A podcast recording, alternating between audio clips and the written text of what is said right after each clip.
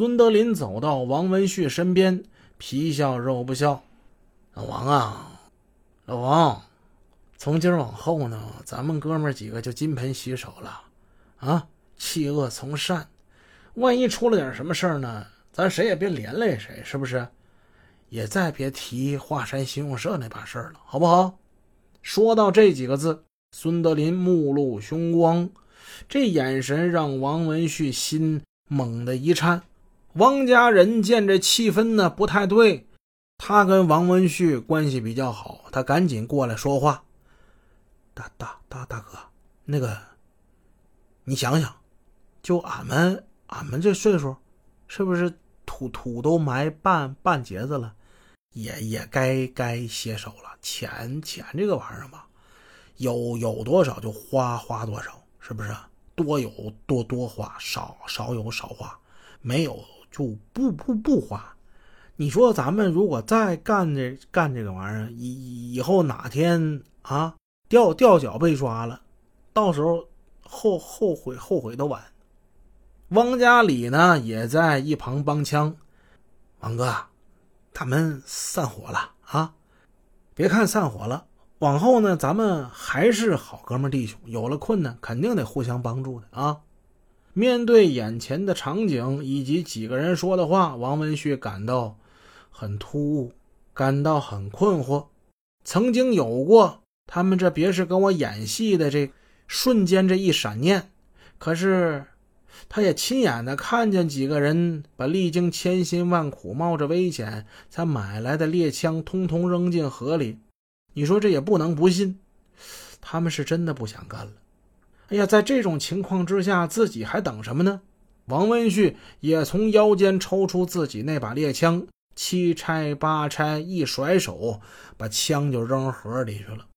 就这样，王文旭被几个哥们巧妙的给踹出了犯罪团伙。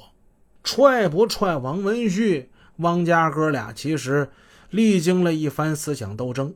没有王文旭，他的位置呢就由年轻的孙德松顶替了。这样不仅可以变成两对同胞兄弟联手结盟，增强了团结，而且呢也使这个犯罪团伙变得年轻了。王文旭呢曾经是这个团伙之中最大的，汪家人不就挺大了吗？他比汪家人还大五个月呢。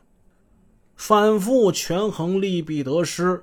汪家哥俩最后下定决心，就跟孙德林合演了新开河边上的一场戏。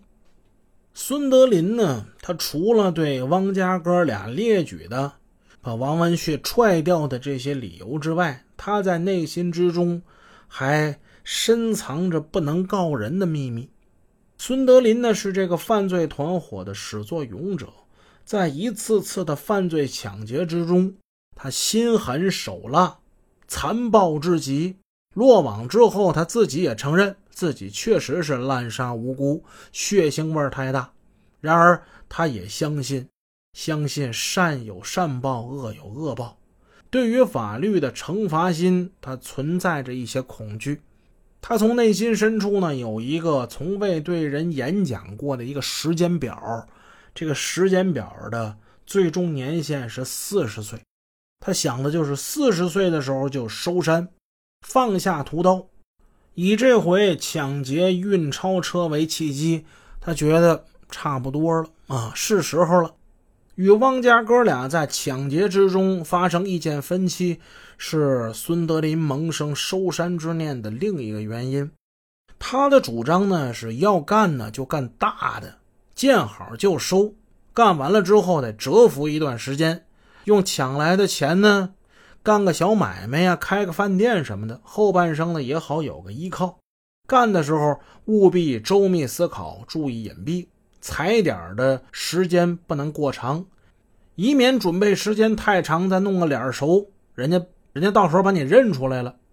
他是这么想的，但是汪家兄弟俩呢，他们跟孙德林的性格还是有很大区别的。这哥俩呀，挥霍无度，钱很快就用光了。用光了，他们就又想作案。他们是连连作案，也不管对象那是有钱呢，是没钱呢，是钱多钱少啊？抢两万更好，抢两百呢，他也不嫌少，是是这么两个人。